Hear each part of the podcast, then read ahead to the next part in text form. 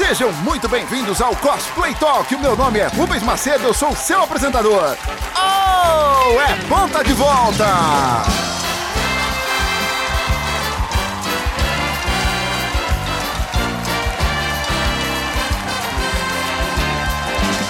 Ah, moleque! Segunda temporada do Cosplay Talk. Depois de seis anos atendendo a pedidos, foram mais de três pessoas que pediram pro programa voltar. Então, estamos aqui. Basicamente a mesma coisa. A gente mudou o cenário um pouquinho. Agora tem banda. Alfredão e os tímidos, a banda mais tímida da internet. Tão tímidos que eles não saem de trás da cortina. Não é não, Alfredão? É, é isso aí! É isso aí. E tem uma novidadezinha. Agora a gente tá no Spotify. Olha que bonitinho!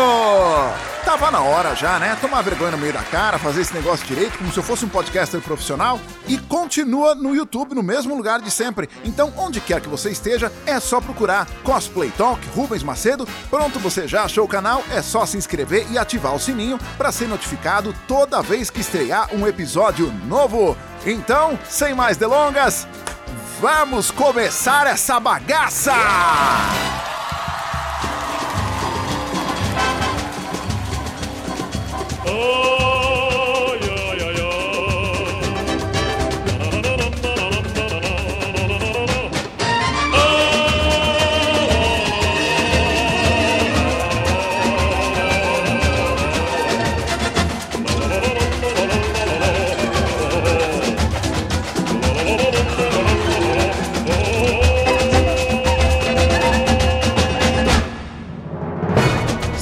Senhoras e senhores, o meu convidado de hoje é cosplayer. Ele é professor, ele é fã de Indiana Jones, Guerra nas Estrelas, Jornada nas Estrelas, Harry Potter e muito mais. A gente vai falar de tudo isso hoje com Diógenes Sobrinho.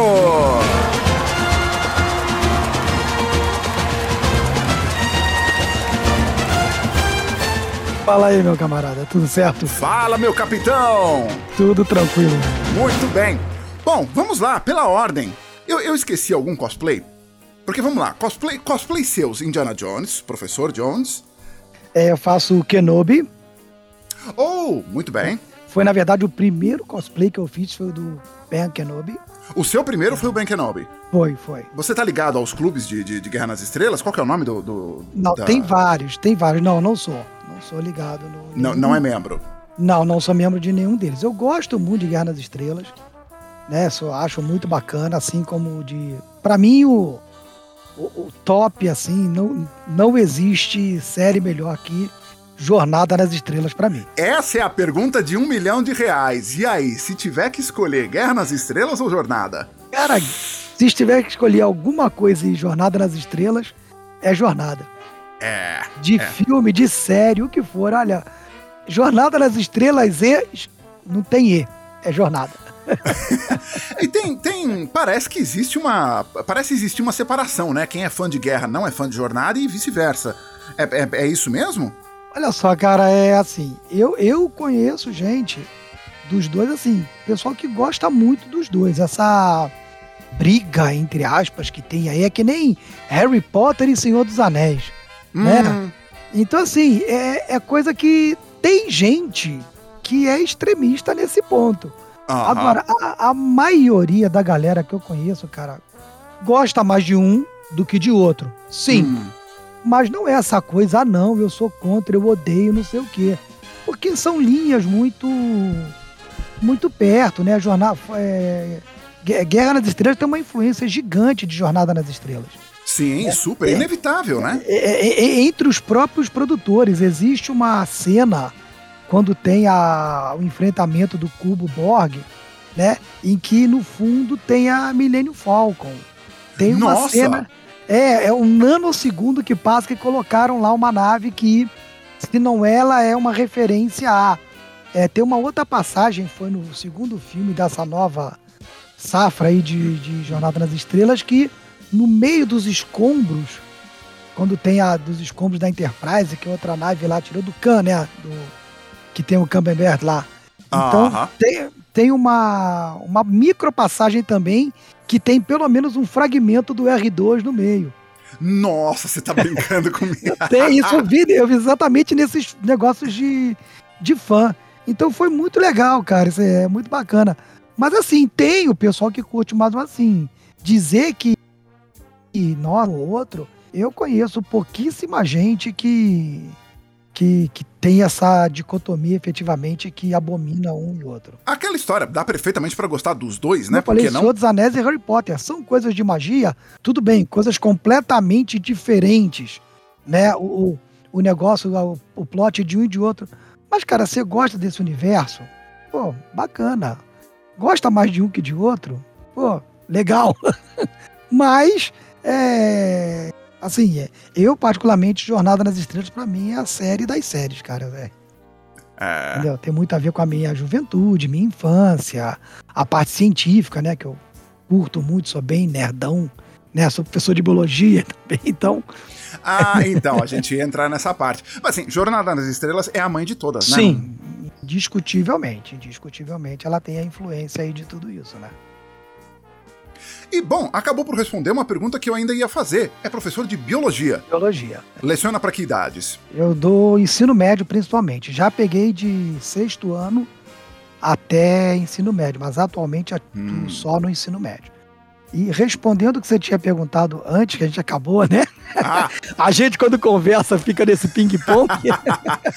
né? Então eu faço o Além do Kenobi, que foi o primeiro, Dumbledore, é, depois eu fiz o Capitão Nascimento. Eu tenho cosplay do Capitão Nascimento. Opa! O Indiana Jones. O Gandalf, que eu fiz aí. Acabou que deu um problema depois no cajado. Eu acabei não consertando, não, não coloquei ele de novo, mas, ah. mas tenho. O oficial da Frota Estelar, um vulcano, obviamente. Ah. Né? Eu faço o do Darwin, né? O cosplay do, do Charles Darwin. Olha isso! Obviamente, né? Já usou para dar aula? Já, já usei para dar aula e também já usei o Nascimento e o Dumbledore para dar aula. Olha, do nascimento, do nascimento eu já vi coisa de aula online, que você estava dando aula online. Exatamente, o Dumbledore também. Foi aula online, foi aula online. E eu tenho dois, não chega a ser cosplay, né, que são dois personagens que eu faço, que é por conta principalmente da, da escola, que eu faço em determinado momento uma atividade com meus alunos que o pessoal tem que produzir uma coisa nerd com hum. base no, no, no conteúdo. Uhum. E eu sempre faço um rap. Então eu tenho dois personagens que eu faço, que é o Diógenes, que é um rapper, ah. e tem o Charles D, que é um outro rapper também, que é o cosplay do, do, do, do Darwin, né? Só que eu vou mudar o nome dele, vai se chamar Charles Jinx, porque ele usa o óculos, ele usa o óculos da Jinx no, no chapéu. né? Aquele óculos da Jinx, eu vou mudar o nome dele. E agora eu vou fazer, esse ano eu vou fazer o cosplay do comissário Gordon. Cara. Uou! Mas, mas bom, agora tem 40 comissários Gordon para ser referência. Você vai beber de qual? Sim, então, eu peguei, eu, porque eu tô fazendo isso com o pessoal, você conhece, o pessoal do, do Asilo Gota, né? O Alexandre. Ah, sim, sim. O Alexandre Cavalcante, né?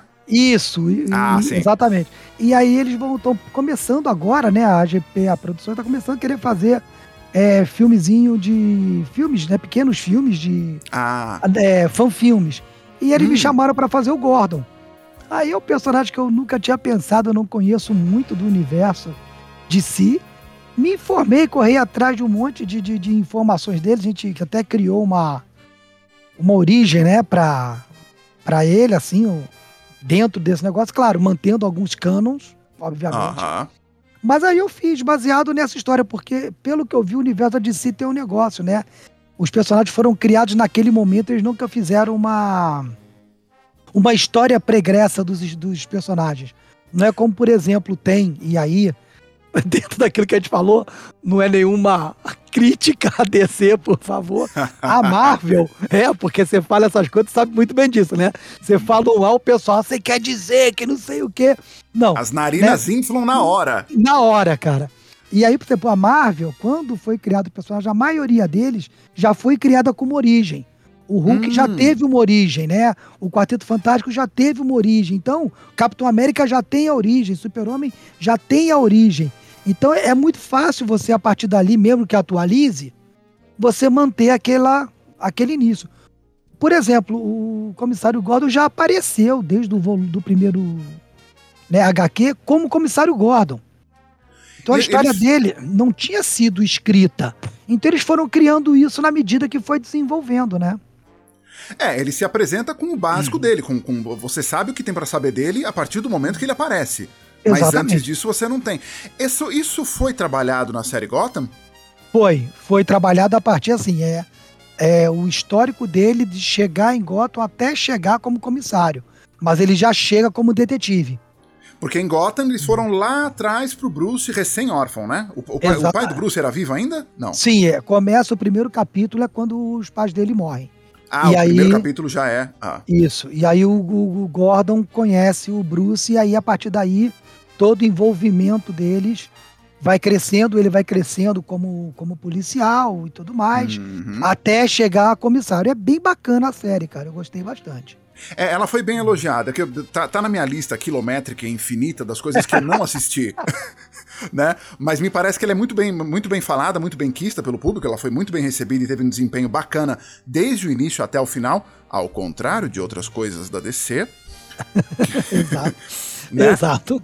Mas é, parece que isso tudo foi muito bem desenvolvido, foi muito elogiado o Coringa, que não é chamado de Coringa, mas enfim, fica entendido que é, né? Sim. É, eles não usam o nome, o Bane foi bem bacana, visualmente a série foi muito bacana. E, o, e me fala uma coisa, o, o Gordon, na série, ele acabou por representar uma figura paterna pro Bruce ou isso ainda ficou a cargo do Alfred? Ele, ele é da, ainda fica, ele, ele fica com essa figura assim, né? Ele meio que divide isso, porque o Alfred acaba sendo assim um tutor mesmo. Uhum. Né? No começo é, mas depois é bem a figura, porque assim, é, pelo que eu vi ali, né? é, a representação de, de exemplo a seguir. O, hum. Alfred, ele, ele orienta muitas coisas, fala muitas coisas, mas, assim, aquela imagem que você tem de honestidade, não que o Alfred seja, pelo contrário, em nenhum momento ele deixa disso, né? Mas, assim, fica aquela pessoa que ele, sabe, tem aquela admiração porque é uma pessoa que é de fora e que tem princípios e que, hum. sabe, essas coisas todas. Então é muito bacana essa, essa relação é colocada bastante como figura paterna dele também, bem, bem legal. É, o, Gordon acaba por funcionar como um pilar ético e, e, por ele ser combatente do crime, então tá tudo ali, né? Exatamente.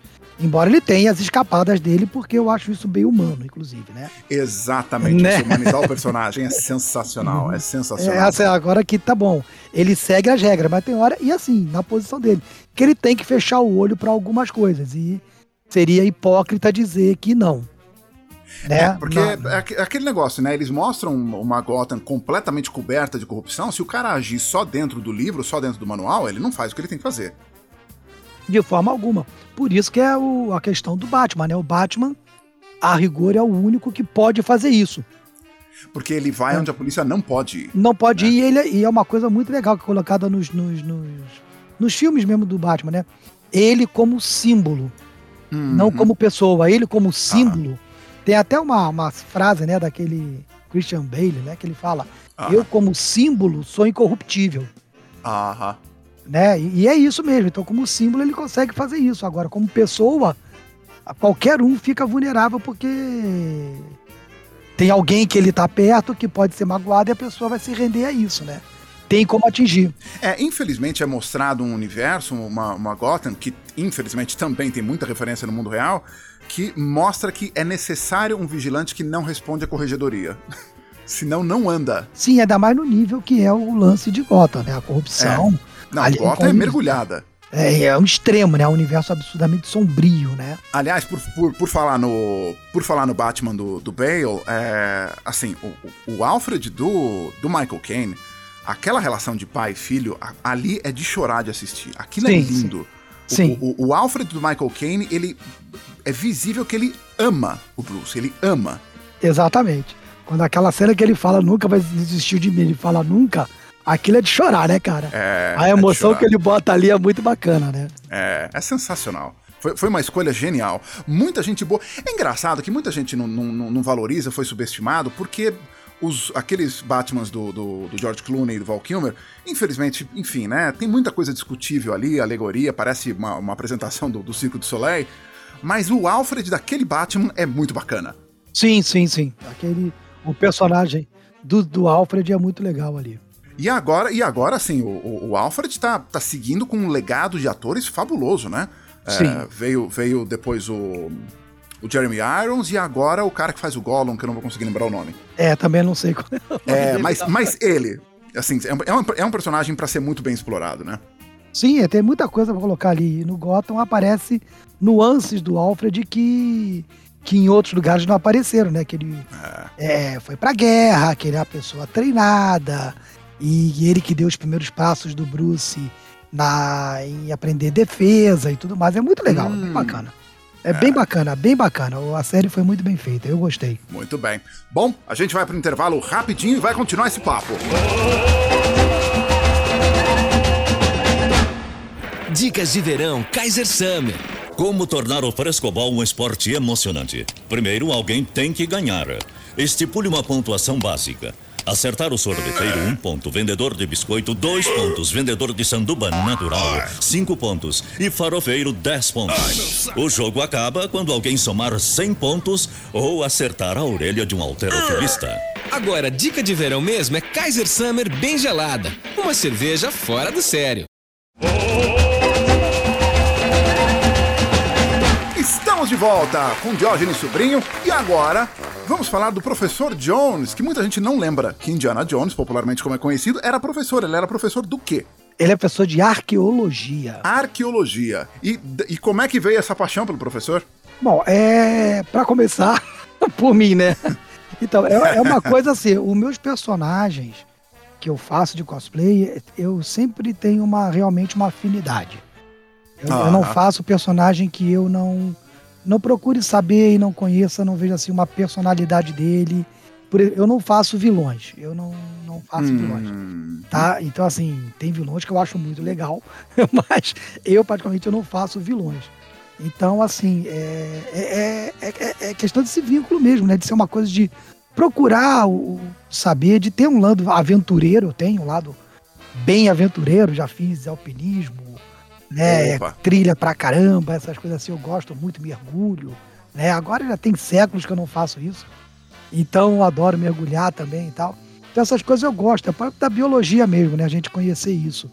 Então tem esse lado aí de conhecer as culturas e tudo isso, é uma coisa que eu, que eu gosto bastante, que eu já fiz uma parte da minha faculdade voltada para essa, essa área, né? Algumas matérias.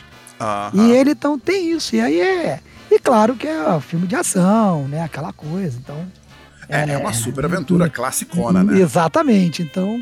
É, e é contra os nazistas, né? Então tem esse lado que é, que é muito Ah. bacana de fazer ali daquela que a parte da história, né? Então, embora, claro, seja super floreado, um monte de coisa, mas tem esse lance de dele estar, né, nessa, nessa coisa. Então eu acho bacana exatamente essa questão dele estar, né, que até uma, uma vez uma, meu filho, né, o Yuri, falando sobre que ele faz história, que uma professora não gosta de Indiana que ele é um, um explorador de túmulos. E assim, eu até discordei, depois falei, é, depois a gente conversa com mais calma, mas é assim, eu não vejo como isso. Né? Eu vejo como ele, tanto que tudo que ele vai pegar é para um museu. Tudo bem que o contexto do museu, naquela época, o pessoal se aproveitava para lá e tal. Mas ele, como pessoa, não visa essa coisa, ele quer a preservação daquilo, né?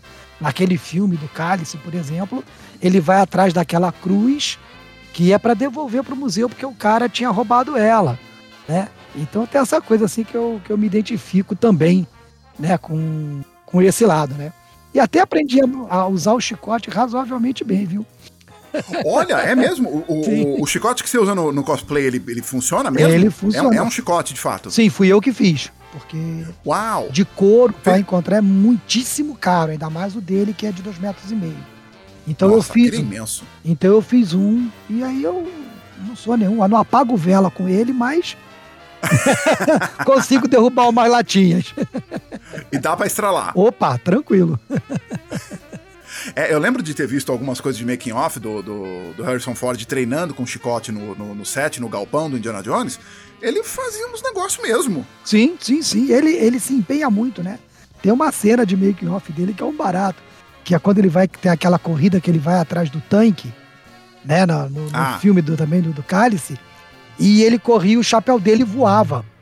Aí ele pega o Ah. grampeador, cara, e grampeia Nossa. O chapéu dele no, na cabeça, ele pega assim, tec, tec, e dá dois tecos de grampeador na cabeça.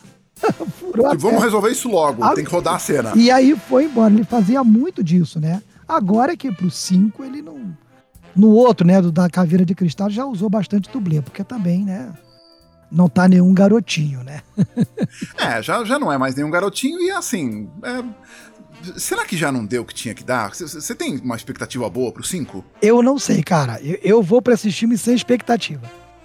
Eu, sinceramente, é... eu vou assim, olha, ah, saiu novo, não sei o que. Eu... Expectativa, zero. Eu vou para ver o que, que vai dar.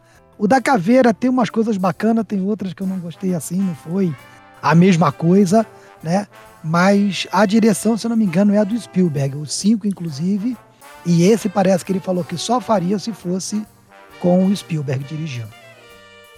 É, porque se você tirar o Spielberg da direção, é, é, é o filho dele, né? Não dá para tirar. Não dá, tá bom, não, não tem como. É, mas... É, ou faz isso ou não faz. Exatamente, exatamente. Até porque, vamos combinar uma coisa, dessas aventuras clássicas da, da, da nossa geração, assim, de, de, de, anos 80, anos 90, o que que fizeram agora, resolveram desenterrar só pela nostalgia e pelo cash grab, só pra, só pra fazer a grana, que colocaram na mão de outro diretor e deu certo? Ah, cara, eu... É pouco, né? Pouquinho, pouquinho. É muito pouco. Tem coisa que não dá, que nem eu brinco, não dá pra não dá para falar, não dá para cantar New York, New York sem ser o Frank Sinatra. Exatamente. Pode regravar. Exatamente. Quer regravar? Regrava a sua versão. Fica bacana. Tem umas que são bacanas. A sua Sim, versão. Vamos Agora, vamos fazer coisas legais. Isso. Mas querer fazer cantar como ele, desculpa. É, não, não. Strangers in the Night New York, New York, tem que ser pelo Frank Sinatra, senão não dá. Capitão Nascimento. Certo. E aí? Por que, por que que rolou? Então, esse eu fiz porque, assim, eu, meu pai foi militar, né? Ah, legal. E assim, então eu sempre mexi com armas, sempre com muito cuidado, ensinei meus filhos a, a mexer com. Nunca com arma, não me tiveram chance. Não, já tiveram, já fui em stand de tiro com, com a Meline, né? A mais velha, o Yuri. Uhum. Não chegou nunca a atirar com arma de verdade. A Meline já, porque ele era muito pequeno. Então, assim, eu, eu gosto assim, né? Como, como esporte, efetivamente. No, né, aí, específico como assim como arco e flecha, né? Eu tenho arco e tal. É, gosto como esporte. Acho o tiro-alvo um esporte bacana que você tem que se aprender para conseguir atirar direito. Assim como o arco e tudo mais. Então, é, sempre tive essa, essa coisa. E, e aí eu jogava paintball, né? Jogo paintball. Eu não jogo há muito tempo porque tá, tá tudo fechado com a pandemia, né? Tudo Mas, fechado. Então, Aí eu tenho um marcador, né? Comprei um marcador para mim e tal, uma M4, tarará. E aí veio a ideia de fazer, né, por conta da brincadeira que eu fazia com meus alunos em sala de aula, que os meus alunos eu chamava tudo pelo número de chamada. Ah. e aí, assim, uma vez por semana eu mudava, escolhia um para ser o xerife da sala. O xerife. Atenção, 12! Então, o xerife era simplesmente a pessoa que tinha que me dizer quem faltou. Ah. Né? Era isso. A função dele única era essa. O xerife, quem faltou hoje? Aí ele falou, pessoa, faltou o tal, o tal e o tal. Eu pronto, eu marcava lá. E a brincadeira era essa, né? E tal. E aí, por conta disso, ficou aí na época, é, a, assim, é, a figura que tinha, o, o plot que tinha da questão do Tropa de Elite, tinha uma coisa ali diferente, né? Não era mostrava o primeiro filme mostra um lado do cara que é o policial, aquela figura policial que vai, que faz, que não sei o quê, que pega, que atira, que faz. Mas no filme 2 mostra muito o porquê disso. Aham. Né? Então não é uma coisa assim, violência pela violência. Porque se fosse, eu não faria. Se você olhar o primeiro filme puro e simples, o Nascimento cairia mais naquela questão do vilão, né? Que faz as coisas acima da lei e tal. E assim, é, eu sou absolutamente coisa assim, acima da lei não dá para ficar. Né? Se a gente jogar acima da lei, não dá para ficar. Né? Essa... É, que o Capitão, é que o Capitão Nascimento, ele, ele tá numa linha muito tênue que separa o herói do anti-herói. Afinal de contas, o que que ele é? Exatamente, exatamente. E eu acho muito importante quando ele fala no segundo filme aquela coisa assim. Que ele fala exatamente isso, né? Meu filho pergunta por que, que eu puxo o gatilho, né? E eu não sei dizer para ele. Uhum. Eu acho essa cena, assim, fundamental do que que é a situação que as pessoas vivem. Isso não é ali na figura dele, mas muita gente passa por situações de diversos tipos que tem isso, né? É, é toda uma situação, um contexto que você tá ali. Então, né, esse lado eu acho acho, acho bacana, assim, de que a, a, o que ele quer e a maneira que ele se vê é de combate ao crime. Uhum. Né? Ele combate crime, coisa pesada. Né? Aquela uma frase que ele fala até no, no primeiro filme, né? no, em off, quando o cara tá buscando lá o, o sujeito, ele fala, é, quero saber quantas crianças a gente vai perder para um playboy enrolar um baseado. Aham. Quantas crianças a gente vai ter que perder pro tráfico pra um playboy enrolar um baseado? Entendeu? Essa coisa, sabe? A figura que ele tem, a imagem que ele tem ali é essa. Então, é isso, assim. A inspiração foi isso, assim. É um cosplay bacana. Eu fiz na época junto com a, com a Ana, né? Com a minha esposa. Ela fez no. no tanto a. Do Resident Evil, né? A Alice. Aham. Então tava ela, de Alice, aquela que tem um monte de fivelas, né? O, Eu lembro o traje de couro. Eu lembro dessa foto de vocês dois. E aí eu tava de nascimento do lado dela, né? Brincando. Aí o pessoal chegava e tirava foto, o pessoal vinha da Umbrella, né? Tirar foto. Eu falei, olha, ela tá com, comigo aqui porque, desculpe, vocês da Umbrella têm um tático muito ruim. Porque aquele pessoal tá cheio de arma, tem 20 mil homens, vê um cara com revólver mata 30. Então o tático da Umbrella é muito ruim, cara. É, é impressionante como os exércitos de vilão têm pontaria horrenda, né? Sempre. Cara, é tudo treino de Stormtrooper, cara. Vem um pelotão com 30 atiradores, Cara, ninguém dá um. não- é. Todo mundo acerta em volta. É, cara, ia ser tudo armão automático. Os caras estão com as melhores. Geralmente as melhores armas estão na mão dos caras. E eles veem todo mundo atirando super automática, com pente, com, com caixa de pente embaixo, M60, não sei o quê. E nada, eu falo, desculpa, ela pegou o pessoal do BOP porque o treinamento da gente tá um pouco. Tem que fazer um treinamento, ela brincava com a galera que vinha lá, a gente ria pra caramba, né? Era muito legal. Tinha gente que achava que eu era policial mesmo. É mesmo? Sim. Já teve uma vez, eu tava do lado da Ana, ela tava de Minerva, e eu conversando com ela parado. E eu paro, apoiando, né? Eu- como eu falei, eu sempre mexi com armas, então. E aí um grupo de garotos chegou e pediu pra se podia tirar foto dela, né? Aí eu fui lá, chamei ela, fui, tirou foto, e eu fiquei do lado, né? E tal. Chegou, os caras vieram, me agradeceram. Aí ficaram conversando perto. Daqui a pouco um garoto veio pra mim. Cara, dá licença, deixa eu perguntar uma coisa. Você tá de segurança dela? Ou você tá de cosplay? Eu falei, não, cara, é cosplay. O cara, nossa, cara, aí, né, falaram lá, você, você vai editar isso aqui, então você põe o bipzinho. Né, os caras, puta que pariu, caralho, não sei quem e tal. Nossa, vamos tirar foto. Fomos aí fizeram foto, te dando dura neles. Eu pegando, eles conversando, eu chegando junto e tal. Quando eu fiz isso aí, teve gente em volta que olhou assim, depois que viu que era filmagem. Foi uma brincadeira, foi muito bacana, cara. Foi muito bacana. E aí tem É, isso. você, chega com, você chega com M4, colete tático, coturno e boina, Então, e assim, eu fiz, complica, né? eu fiz os negócios bem, bem direitinho, sabe? Eu fiz os, as montagens bem, bem bacana, né? E, e o meu, meu marcador, ele é réplica da M4. O meu marcador É, de... a, a propósito, a, a propósito, só pro, pro, pro, pro, pra galera que é leiga, o, o marcador é como se refere à, arma, vamos chamar de Isso, pente. é, o paintball a gente não usa o termo arma, na verdade, porque o paintball, ele tem muito disso. O pessoal quer brincar de, de, de matar. E o paintball não tem nada disso. O paintball você vai brincar, você pode até se machucar, porque a bolinha dói, mas a intenção não é essa, é se divertir. Então a gente não usa o termo arma, usa o termo marcador, porque a origem dele é marcador, né? O paintball Hum. veio de uma de um marcador que se usava, que o pessoal usava para fazer, para marcar gado Olha, e marcar árvore, né, em fazendas. é mesmo. Então ele foi, é, ele foi criado para isso. E na época, na década de 80, por aí. Aí o pessoal, para marcar a distância às árvores, pegava lá, tá, tá, tá, que ia cortar ou que ia preservar, né? E podia marcar com tinta diferente. Ó, essa corta, aquela Preserva. mantém e tal. E para marcar gado também, porque aí chegava, tirava nos bichos de longe, marcava um monte e a brincadeira começava, claro, né? Imagina um bando de homem em cima do em algum cavalo momento. ou um dá um teco no outro. E aí começou a virar brincadeira, e aí se criou na década de 80 a primeira é, federação, sei lá, grupo disso, criaram as regras, tanto que a regra número 000 é não pode ter contato físico. Uau! No, no paintball. Então, assim, é um jogo muito bacana. Quando o pessoal joga direito, é muito legal. Eu já saí de jogo por causa disso, que as pessoas não respeitavam. Aí não respeito a regra do, do rendido, né? Que abaixo uhum. de 3 metros você não atira, você rende.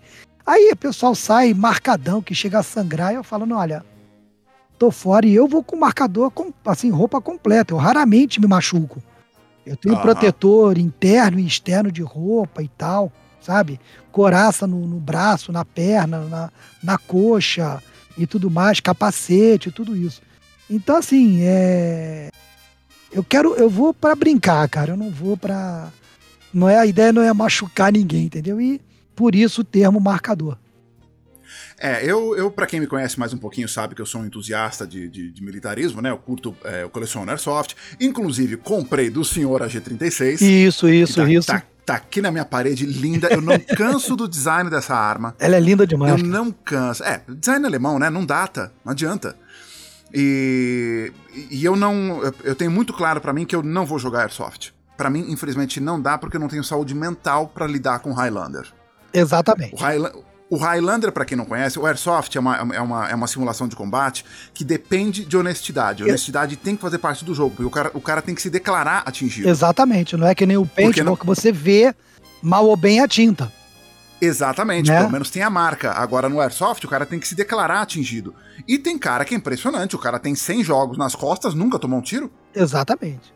É impressionante, são os famosos Highlanders. Então, se eu entrasse pro Airsoft, eu ia virar kamikaze. Eu ia entrar só pra pegar Highlander.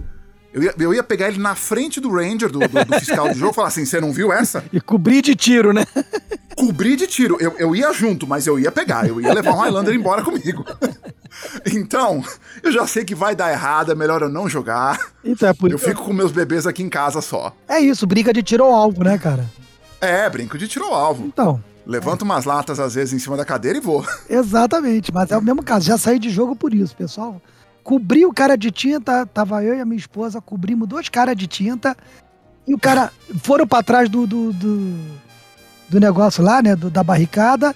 Não, não pegou, não. Eu falei, beleza, gente, tô saindo. Aí, Nossa, o cara tentar meter o louco no pente, voltei. Entendeu? Pô, aí, cara, tava. Cara enfim, eu cheguei, ah, não vou, cara, deixa eu ir embora. Aí caí fora, não. Não tem isso. Então é que eu falo, pra jogar tem que jogar direito. É, aí eu vou pra brincar, cara. Negócio de brincar. Nossa, mas mas, gente, é a história da origem do paintball. Eu não sonhava com isso. que barato. Mas é isso. É, a origem dele é essa. Senhoras e senhores, estamos com o professor, né? Bom, tem isso. Vários, né? Tem o Dumbledore, tem o Indiana, tem o Kenobi, né? Aliás, os meus filhos, o Yuri e a Meline, falam que eu, na verdade, só faço cosplay que é professor, né? Porque o Kenobi, é. o Dumbledore, o Nascimento, o Indiano, o Gandalf, o Darwin, né? Olha, esses dias, esses dias uma pessoa teve um insight sobre os meus cosplays que eu nunca tinha pensado. Eu só faço viúvo. Punisher, o Corvo, John Wick e esqueci o outro. eu só faço viúvo. Só faz viúvo, cara. Gente, eu vou, eu vou ter que voltar pra terapia por causa disso agora. por que que viúvo me pega? assim, gente. É, a gente não se toca, né, cara? Mas, mas aí que tá, né? Você sabe que eu acredito muito, tem, tem, tem muito esse debate, né, sobre o quanto o personagem que você escolhe pode ter alguma coisa a ver com você, né? É, e num primeiro momento, se você me pergunta sobre o, o, o, Punisher, sobre o Justiceiro, ele me pegou inicialmente pelo apelo visual. Eu achei fantástico, uhum. eu, não, eu não fazia ideia da, da história de origem do personagem. E por uma coincidência muito feliz, é, começou a me, me, me fascinar o, o, código de ética pelo qual ele opera. Embora ele esteja bem lá na linha do anti-herói, bem longe, ele sim, garantidamente sim, sim. É, ele é o anti-herói clássico, né? Ele vai bem fora da lei para fazer para fazer para combater o crime. Mas de qualquer forma, o, o que o motiva para mim me pegou. Então, no primeiro momento, a viuvez não era uma questão. Exato, mas esse lance, quer dizer, ele ele tem aquela coisa, ele vai enfrentar as pessoas, mas ele tem um código interno que ele não. Tipo o Batman, né? Um Batman não mata. É, ele tem ele aquilo. Providencia o encontro. Sim. Ele vai, ele pega os caras, não sei o que e tal, ele infringe a lei em algumas situações, mas ele tem essa coisa, tem um código que ele não vai, né, passar aquela linha. Né? É, é, aquele negócio, ele vai combater o crime sem intenção e, e, e sem, sem, intenção de matar. Exatamente. Mas se no meio do caminho, para proteger um inocente, o bandido morrer, sinto muito. Exatamente, exatamente. Esse meio que o código dele. Exatamente. Não... Eu, eu, tenho que escolher, você ou o inocente, sinto muito. Não é intencional, não vai com a intenção de. É, é, é, é até. Me, me, lembrei agora das quatro diretivas principais do Robocop, né? Que eram. Sim. É, proteger o inocente, manter a lei e servir o bem público. Exato. Então, quer dizer, proteger o inocente é a primeira diretiva. Então, e, e manter a lei. O criminoso, sinto muito, né? Exatamente. Se chegar no limite que não tem o que fazer, vai, vai acontecer, né? É. E, e, e assim, é... só que aí você para pra pensar nisso, né? Eventualmente você tem, a, você tem a opção de não fazer vilão aí levantaria um debate meio polêmico. E a turma que adora fazer a Harley Quinn, que adora fazer o Joker, que adora fazer o Coringa. E aí, será que isso quereria dizer alguma coisa? Eu acho que não, cara, porque assim, é. Eu acho que a questão do cosplay tem muito lance que é a questão do personagem. Você, como personagem, é uma coisa. Você fazer um personagem que tenha esse negócio, que faça isso, mas as pessoas, inclusive, que eu conheço que fazem personagens assim, né? São pessoas muito legais. Né? São pessoas pois que, é. inclusive, falam isso. Olha, isso é um lado do personagem que, nossa, isso aí é, é impossível de eu fazer. É mais fácil alguém que faz um bonzinho, às vezes, fazer chegar naquele limite. Né? Mas é, acho é porque, que é, é porque tem um é que tem uma fórmula complicada para vilão, vamos chamar de bem-sucedido, por, por, por, vilões que são queridos, é que os caras fazem vilão carismático. Aí você, caramba, o que, que eu faço com Exatamente, isso? Exatamente, mas eu acho que é isso. O cara pega pelo carisma, por exemplo, pegando no, no universo aí do Harry Potter, né? A Bellatrix, ela é mais amada pô, e ela que o Voldemort. Só que ela é, muito, oh. ela é muito mais sádica que o Voldemort, cara. Exatamente, ela é o capeta. Ela é muito mais sádica, porque a, a atriz, né, Helena, pô, deixou ela sensacional, né? E aí aquela coisa, eu acho que é muito disso, a questão do interpretar. Interpretar vilão requer uma um trabalho muito grande. Né? É, é, uma, é, uma coisa que, é uma coisa que me fascina. Eu comecei, infelizmente eu não, não, não continuei meus estudos de teatro, mas é uma coisa pela qual eu tenho muita fascinação. Eu gostaria muito de fazer vilão. Porque talvez, às vezes, até seja uma possibilidade, que enfim, né? É, eu começaria a entrar em filosofia budista aqui, né? Mas todos nós somos, somos luz e sombra. Então, Sim. talvez interpretar um vilão seja um canal muito interessante para você externar a sua sombra de maneira inofensiva, de maneira segura. Ok, eu coloco aqui num personagem, pronto, já trabalhei, já externei. Exatamente, exatamente né? Porque você aí tem, tem essa, tem essa válvula de escape, né? É a maneira de você fazer isso sem efetivamente fazer isso. né? até, por, até porque, não fosse assim, eu jamais sentaria para jantar com Anthony Hopkins. nunca, nunca. Só com barreira de vidro na frente. Só com barreira de vidro na frente. E, e, não preparado por ele. Isso, isso. Tem que ser você, você acompanhou os passos, né? Aliás, tem uma história curiosa aqui que o próprio Anthony Hopkins conta em, em entrevista que ele fala que ele foi numa das sessões do, do primeiro Hannibal, no, no, Silêncio dos Inocentes, e ele se sentou na segunda fileira. E na primeira fileira, à frente dele estava uma senhora que, quando acabou o filme, ela estava absolutamente horrorizada. Então ele se esticou na frente na poltrona e falou para ela: Did you enjoy the movie? Você gostou do filme? Quase matou a senhora. Você imagina o próprio ali atrás, né? Ai, ai, ai. Muito bem, bom, com todas essas histórias, esses aprendizados, a gente vai ficando por aqui. Cara, é isso, Thiago. Agradecer demais o convite. Foi muito legal. Né? Eu gosto muito desse teu programa aí. É... E precisando qualquer coisa, a gente está à disposição. Tá? Como sempre, a gente tem uma hora que marcar de se ver quando der aí para botar papos em dias e tudo mais. Muito bom, muito gostosa entrevista. Muito obrigado e a gente volta na próxima. Você ouviu Cosplay Talk com Rubens Macedo. Se você gostou desse episódio, curta, comente, compartilhe e se inscreva no canal para ser notificado toda vez que estrear um episódio novo. Eu vou ficando por aqui. Não se esqueça, cosplay não tem sexo, não tem cor, não tem peso e não tem idade. Se você gosta, faça. Até a próxima. Tchau.